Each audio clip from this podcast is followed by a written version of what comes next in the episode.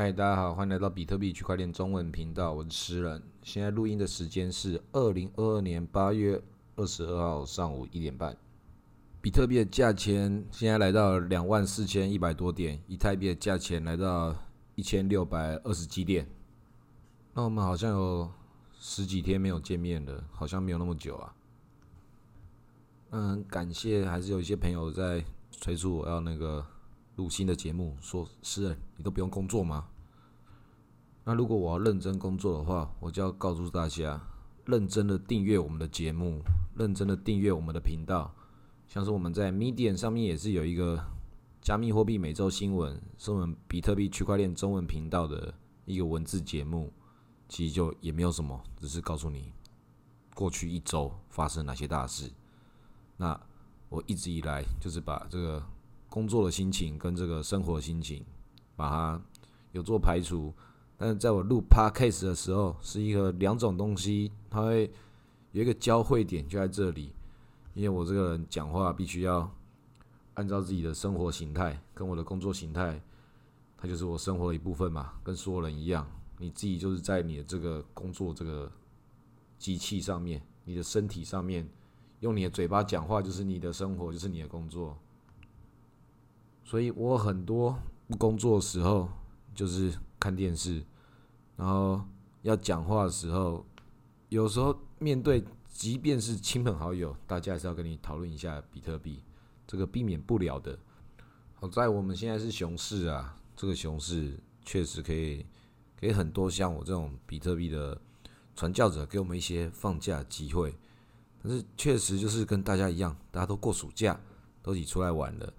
大家接触人与人的这个机会越来越多，很多这种价值情报、各种这种亲情、友情、爱情的这种关系，一定要好好的珍惜你跟朋友在一起，跟在乎你的你在乎的人在一起的时间，因为时间太宝贵了啦。暑假作业写完没？要工作了，现在剩下剩下七天就要就要上学了，就要开学了。我天哪，暑假一下就要过去了。人生的暑假是不是也一下过去了？暑假的时候你做什么事情啊？有没有好好的把握自己的人生？有没有好好认真的去海边玩？有没有赶快去海边捡一点垃圾，才可以弥补你平常在那边叫了一大堆 Uber Eat 都不好好的做资源回收，垃圾乱丢这些罪恶？我自己是个人还没有去海边捡垃圾了。因为最近实在是玩的太开心了，还有去露营。最近今年是开始，我都是朋友约我才去，因为我这么懒的人，我怎么可能会去自己去规划要怎么去露营啊，去海边啊？一定是有人告诉我该怎么做。我多去几次之后才知道，一定要注意你自己的安全。去这种海啊，去山里啊，这种农历七月时间。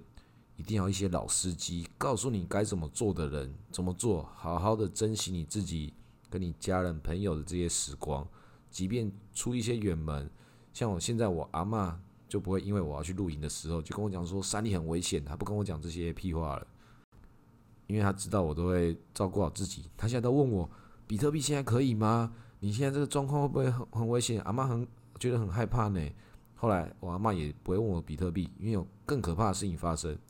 柬埔寨那个会把你抓去，然后把你器官卖掉，一直跟我讲那个东西很可怕。这个东西就是你自己要注意好你自己的安全呐，不要让大家担心呐。那慢慢的有一些很多人会做出一些很危险的事情的时候，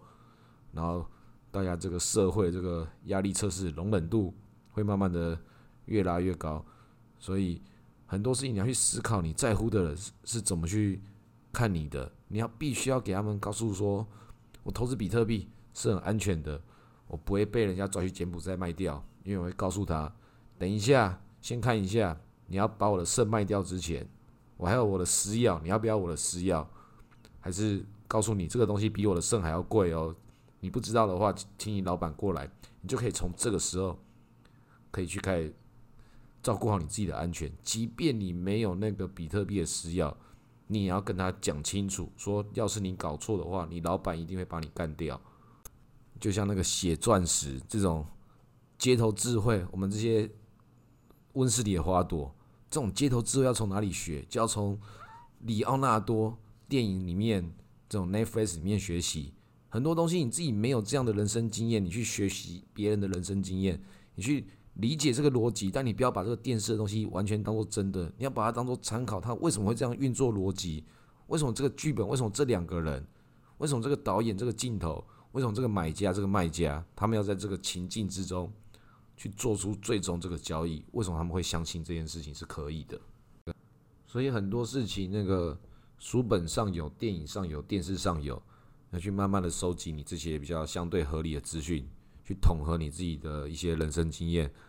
我们小时候很多人都会被火烫到，很多有养小孩孩的一些家庭，一定对火这件事情都是很敏感的。会慢慢的越来越重要，或是一些热水壶啊什么，什么叫做烫这件事情，要让小朋友去认识，这是一个课程。但最终我们人生之中也有很多的火，有些火它就是不知道为什么会烧到你身上的时候，那个像柬埔寨这种，大家在最近这段时间，我们不知道这个火会从哪里开始蔓延，就像是我们这些政府的很多舆论或各种事情的各种关系，我们所有人要保护好自己的各种方式。就要越来越全面了。这个社会已经变成一个都市丛林。在古时候，人类还是猴子的时候，必须要在丛林里面搭建自己的房子，还必须要做椅子、做桌子，还可以生火。他们其实对这些所有的自然原理，可能比你跟我都还要更了解。很多人学了一辈子的数学，什么静力学、热力学，但是没办法好好的生个火，把东西搭起来。那不要以为这些人不懂。知道什么东西是干的？为什么干的比较容易能够起火？这件事情它是看起来很原始，你觉得很蠢，但是对一个古时候的人，他必须要能够有同样这种思考逻辑，跟所有的这个体能上的一些一些基础基础事实，这些他的身体跟脑袋，古时候人不会比你跟我都还要笨。但是生存的法则全部都是你必须要感知你身边之中的世界。不管你去做任何的消费，你要知道全世界所有的这些商业逻辑，只要有人、有社会、有蚂蚁、有蜜蜂，它一定会有阶级。这个每个阶级得到这个结构，跟它的利益交换，跟个体跟个体之间的关系，这个不同阶级不同的组合，它产生不同的这些群体关系，它是复杂的。非常复杂，但是它是有它的关系存在，我们都知道的。你开什么车？你用什么钱？你投资什么东西？你吃什么？你穿什么衣服？你去哪里？你住哪里？你买什么 NFT？你听什么歌？你看什么书？你抽什么烟？你捐献给哪个慈善团体？你喝什么水？太多东西了，很多这种很底层的这些事情，你在乎的东西到底是哪些？那最终你也在乎用什么样的形式去付出了？就是你的价值观跟这个社会运动的一部分，跟这个自然运动的一部分。然后你会发现，最终能够限制你做这些决定的东西，就时间跟金钱。然后，其实，在整个台湾之中，要是你不要非常的急迫的想要往台北市、台中市这种都市型的地方靠近的话，有很多地方这个生活机能其实是很节省的，环境也是不错的。然后你会发现，到这种地方的时候，就当地人跟有钱人，然后有钱人也会住成变当地人。他们买了房地产，买了民宿，有时候会来，有时候不会来。曾经我也是有听过朋友直接住在他其中一个朋友的民宿，然后住了其中一个房间，然后一住就住了一整年，然后没有付钱。那我听过更屌的是，我朋友的爸爸，他那个房子。准备要卖掉，想说，哎，我们搬家搬到台北市一点，还是那个更郊外一点？跟家人在讨论，反正要把房子想说卖掉，来做一个下一个阶段人生规划，看是靠近哪样的生活。然后要卖的时候才发现，啊，这个房子原来不是我的啊，他房子已经在二十多年前卖给他朋友，然后朋友是二十多年前都没有跟他讨过房租，就让他居住在那里，他以为那个房子还是他的。那朋友完全没有在管这件事情，没有跟他收房租，所以每个人人生境遇都不一样。你要去结交什么样的朋友这么优秀？这二十多年来也去过他们家几次，那种吃家庭年夜饭这种的。所以有时候你成为一家人的时候，有时候那个家人的关系要是想办法让自己混得好一点，即便没有钱，也要把这个关系混到有朋友能够照顾好你一家人。而且他已经忘了，他忘了他有曾经这样照顾你，多开心呐！世界公民的概念呢？所以你自己有这个能力的时候，有时候那个去 Seven Eleven 去投个钱的时候，真的你要想，就能够这种能够照顾到其他你不知道是谁的，或许你真的就照顾到其他人了。你真的知道，你在这个要是在非洲的时候，两百块、三百块，这个台币哦，不是美金，就够一些小朋友。活上好几个礼拜、好几个月了。那如果没有一些比较浪漫的公公益主义的心态的话，就想我把这些钱给这些小朋友，有可能你养活了一个小朋友，他是世界上理论上的马拉松冠军，只是他没有任何的机会参加奥运而已。因为真的在非洲有很多人是有办法，他每天就担着那个水挑，然后帮这个村庄去送水的。这个世界上就是有这么屌的这种送水人，如果真的有心要去搞一些什么，搞一些暴击啊，这些有钱人要投资的话，我觉得最简单的方式要去看非洲哪些地方没有水，然后去看那些人做什么事情，怎样挑水，你就直接看投资这个人，让他去跑奥运。要是他奥运跑成功的或什么的，那些什么当地水资源啊，那些什么生意啊什么的，全部都不是。都不是你一个人的生意啊，就坐在那边等收钱就好。那些其他让资本家去帮你干活，那你说这种那么简单的这种生意，为什么资本家不做？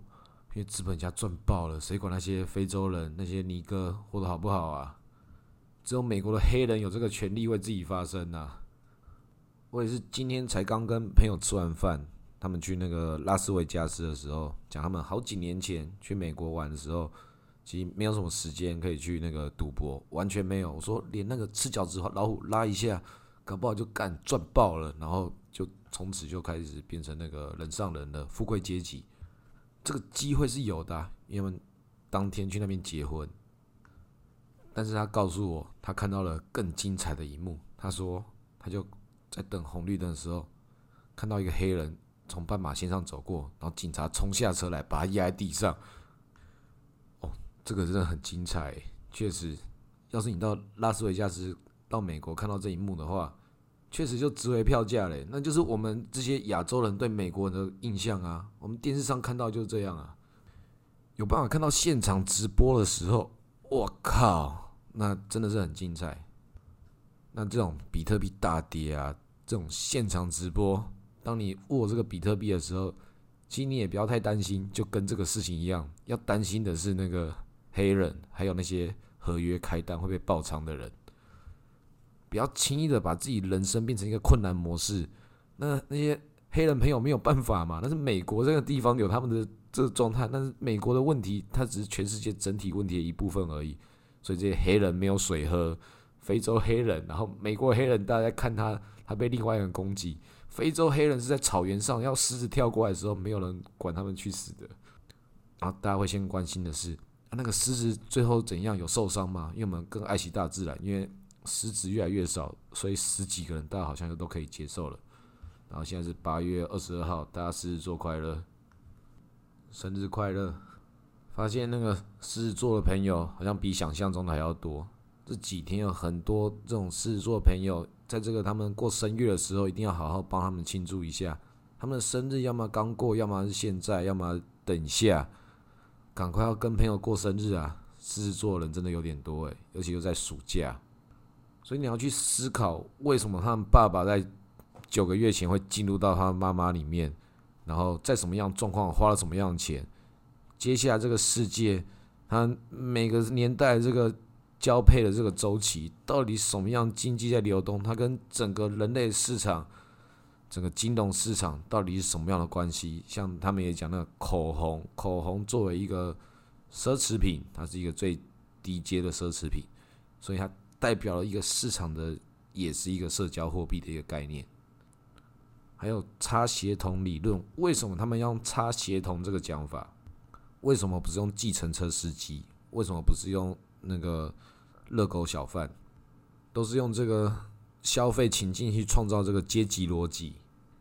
有的时候很多东西是我们看不到的，像我朋友没有跟我讲那个黑人被那个警察压在地下，其实我真的没有时间去问他说：“哎，那那个人警察是黑人还是白人？”这个问题其实很重要，哎，但是就是资讯量很大，要讨论的东西很多，这只是故事的一小部分而已，之后还可以有的聊。马上他就要讲另外一个朋友当天在那个地方车祸，那个保险费还好有保险呐。你看处处都是交易，你的生活中就是要理解这种事情，你才可以去做很多事情的不同准备。你要从自己的人生经验、别人的人生经验去看到人家干好好笑啊，不就还好？的这种故事啊，如果真的人家出了包更大，什么开什么合约啊，或什么骑摩托车没戴安全帽、喝酒啊被抓啊，还撞到还是小事而已的各种这种事情，不要吓人啊！像我有一些老韭菜的朋友跟我分享一些让他们胆战心惊的故事，就他们有一些推荐给年轻小弟弟比特币的时候，很多人就跑去开合约，那有些人。竟然在那边直接很大声的讲说：“干，我上礼拜开一个一百倍啊，赚了多少钱啊？我干这个币圈八加九，诶，干好拽哦！可是这种时候，这些哥哥们觉得啊，弟弟赚那么多钱，可真为你担心呐，很怕你一次就要直接曝光了。那你很难去跟这些弟弟们沟通。他们讲说啊，我在那个五万多的时候找做空的啊，但是。有时候有这种天选之人的这种错觉出现，因为像是我在上一个牛市的时候，我一个这种弟弟朋友，最终还欠了我钱，但是他当时你真的是没办法好好的阻止他，诶，因为你真的不太能够阻止，诶，他已经连续 all in 已经十几二十次了，连续十几二十次，他 all in 的原因都是。我要去那个准备论文啊，我要考期末考啊，然后我教授要找我啊的这种事情，然后就 all in，然后不管，然后十几二十次，然后从几千块台币熬到变成几千万，但是他也因为如此，胃口整个被养大了，对这种金钱的概念，他已经完全丧失了所有金钱的逻辑，因为他也没有在外面花钱过，他就只有在。他住的地方，然后还有那个教授的地方，还有家里这几个地方在移动，吃东西都是在那个对面的那个面店去叫，因为他住的那个地方没有 Uber，然后他打电话给给那个面店，请他们送，然后再多给他一百块小费，然后对方还跟他生气，有时候还把面用摔的，说干这么近不会自己走过来哦。他想说我没有办法啊，我这单砍这么多钱，我不能离开啊！我给你小费，你为什么还要生气？我等下还要擦地板呢。有时候很可怜啊，有时候不要去羡慕有些人资产比你还要大好几百倍。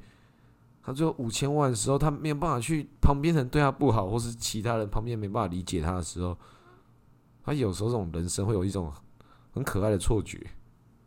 那当然，诗人就是偶尔跟你讲这些奇怪事情、奇怪的案例。给你一个想象空间，想象你自己是不是有时候也事情走得很极端，变得像这故事之中的小朋友一样，或是有些事情就算没有到那么夸张，但好像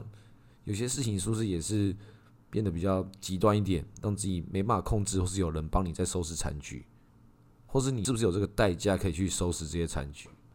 现在也是这个熊市正在一个下一波的走法，像是那个。下棋一样，下西洋棋或者下象棋，有一些很多人要讲什么残局打法。那我我只要讲这个，讲这个地方好像讲了一些什么东西，人家觉得哎，是你是不是很会下棋啊？这种就跟比特币一样，就像是很多人以为我很了解比特币，其实我一点都不了解。但实际上讲一点都不了解比特币的时候，很多人就会觉得说是哇，这种谦虚的讲法。那这种状况就是。其实你在一个领域里面，你只要往下走深一点，你会往下看到哇，这个里面厉害的人更多啊，全世界厉害人太多了。那确实你稍微走深一点，你也比这个世界大部分都还要更了解、更懂的。公司你有在海边看过一次鲸鱼，那你就已经比九十九趴的人更懂鲸鱼了。因为你现场看过它。所以，光是你比特币有开过合约一次，或是你拥有了一些比特币，光是你有做这件事情，你就比九十九趴的人更了解比特币了。所以很多事情我们就把它简单一点，就是我们就简单认识比特币。私人的节目也是给你一个简单的认识一下比特币。那你这个人是不是很复杂，或是很单纯？我是喜欢单纯，但我没有我复杂那一面，肯定像你一样也是有的。所以每个人都是，我们就只是简单的跟这个社会。不得不做出一些各种复杂的关系，那有些你觉得很开心，有些身不由己，跟大家都一样，所以每个人有自己的困扰跟难处以及快乐。我们要讲点赚钱的东西的话，就是希望下次还有机会再讲，因为我还在观察这个 ENS 跟 ETH 的概念。我本来这集是要讲一下那个流动性挖矿有一些什么策略玩法，然后跟我一个做期货的朋友讨论完一轮之后，发现啊，这个玩法。也只适合我自己而已，但是有更多的参考空间，也是我们以前讲过的一些事情，所以历史之中没有新的事情，全部都只是我们在旧有的这个其他人做过厉害事情，然后你理解为什么他要这么做，然后评估自己自身能力，能够参考空间到哪里，没有东西完全是照本宣科的教科书，要因应当时的状况去理解为什么它会成为教科书案例。在哪一个框架之中，它突破哪些事情，在什么样的状况之中，必须要对它多讨论一层。那就像是我们这集节目，通常都是二十分钟，突然就要变成二十五分钟了。那我们节目更早之前是十五分钟，所以大家慢慢的发现这个趋势的逻辑，我也想办法在控制它，因为我希望我可以节目录的越少越好。可能你录的越少越好之后，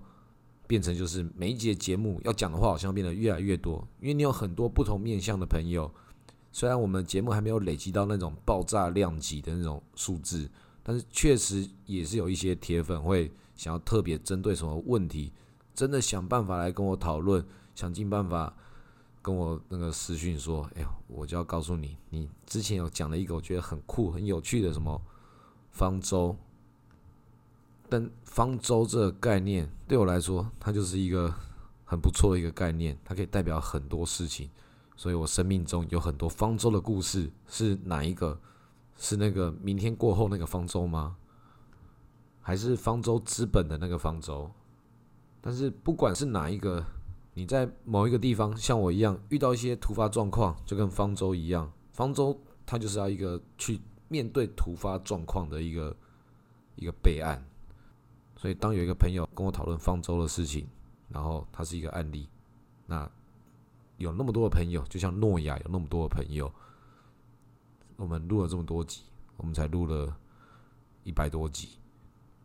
我只能告诉各位朋友，反正大事情会发生啊，那个时候发生的，我现在也发生了那些状况，慢慢慢慢的，大家都要慢慢的去接受这个世界，就是会慢慢的改变。但是那些发生的大事，其实都是你生命中的大事，但其他的人看起来那是整个全世界的小事。这件事情，大家有去海边玩的话，应该也都可以感受到。有可能哪一天，我们之中的谁就在海边静滩的时候，然后被这个海浪给卷走。那搞不好是我本人，确实我这个概率是大于零的吧。那谁不是呢？你终是有一天会离开的嘛？被海浪卷走，还是被抓去柬埔寨割掉器官那个比较好？肯定是被那个进滩的时候被海啸卷走，最好还可以上一个电视节目，这肯定好多了嘛。假设你可以选择的话，总之就所有的事情付出你生命中应该要付的代价，最小的事情，包含你自己那个。脚踏车气有没有充足？是不是要去把气充足？不然随便骑就爆胎了。遇到一些交通事故危险的事情怎么办？搞得大家很麻烦。像是我每次骑脚踏车，这几个月骑起来已经爆了六次胎了。我希望我们的政府都可以把马路给修好，因为至少我现在看起来那个以太币的那个费用，哇，这 gas 费好低呀！每次就是随便开那个合约，跟那个。流动性挖矿的对冲，哇，好舒服哦！先不管有没有赚钱啦，至少你可以做一个很自由的一个选择，就跟你骑脚踏车去出去喝个饮料，或去那里稍微远一点的地方，即便你觉得这个太阳很热，那个离开家里，关掉一下冷气，感受一下这个台中市的马路，然后脚踏车还要爆胎，哦，好吧，好吧，那就只能接受，就跟那个你投资比特币。总是会发生一些，哦，好吧，然后你合约赶开了，那脚踏车赶爆胎了，没办法回去去做一些操作，这些事情都要接受。我也有朋友是那个淋着雨，然后冲到全家便利商店去充值的，这种故事都是很感人的，所以。都会很想要去问他说：“哦，那是几月的时候啊？什么下大雨干？所以这个事情很重要诶。他已经在你一个最艰困的那个时候下大雨，那应该就是，总之应该是夏季、秋季这一段时间。如果是秋季下大雨的话，那更可怕了。如果是夏季的话，就要平常一点。所以这种比特币的价格或什么东西。”其实有很多考古题可以看。假设那位朋友讲的话是真的，假设他还讲那么狗血的话，讲说那是他生日的话，那你真的要真的假的？这些狮子座人讲故事，我都要那个思考一下。每个人的人生戏剧张力都必须要这样的去要求，大家都一定要按赞，大家都一定要帮他拍手。有去他的现场生日会喝酒就已经很不错了。啊，有些朋友厉害，就是他们就生日的那个当月寿星，他现场的人跟他生日快乐，他想说，看，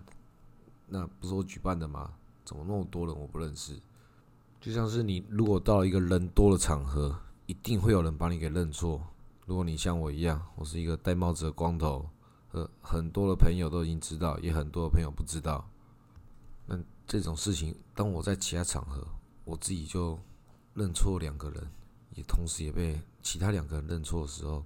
那代表说，哦，这个场合那个数据库已经够多了，今天发生了好多事情了，就像是你坐在一个餐桌上面，你不认识的人，他们自己聊起来，然后发现，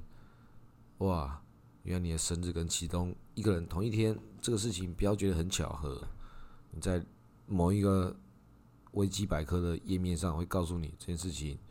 在一个国小等级的班级，很容易就会发生这样的数量，很容易就会跟班上的某一个人是同一天生日。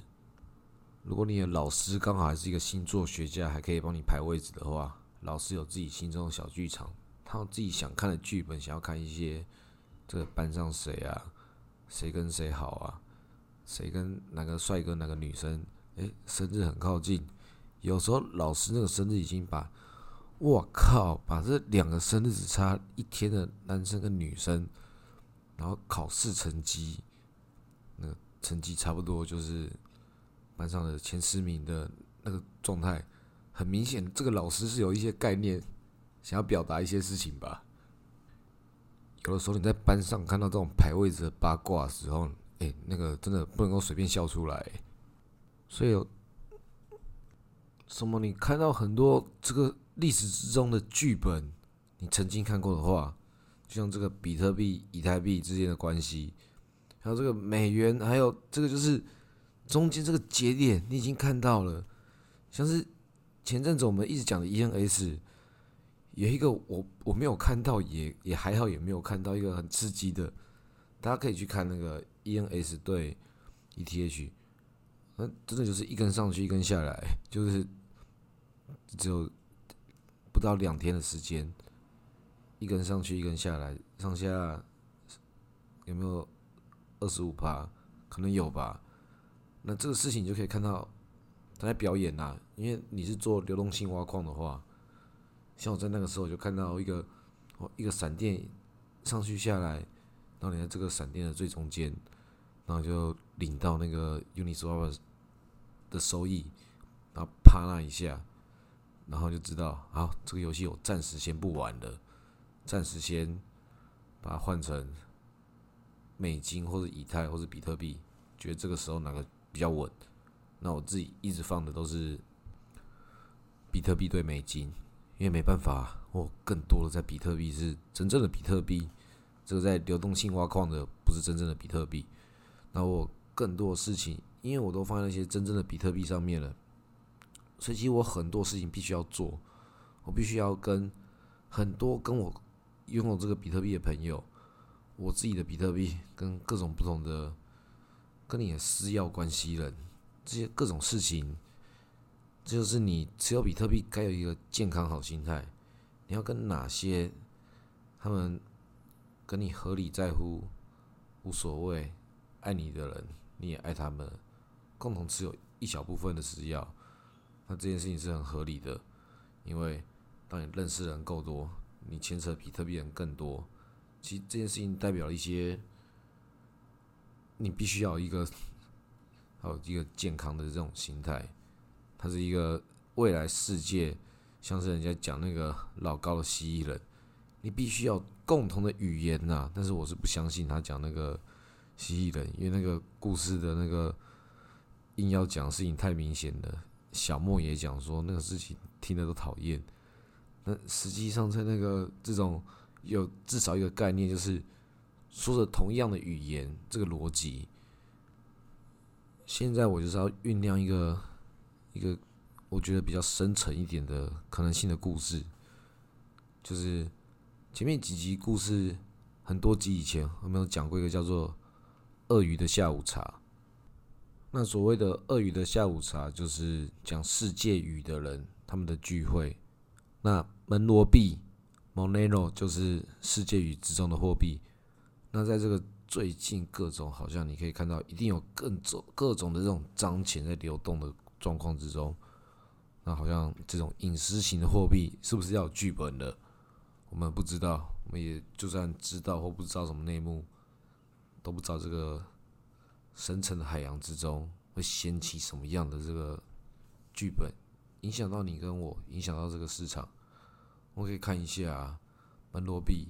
是我的话，要是我一笔小钱的话，会去赌它。可是就像是我也要思考，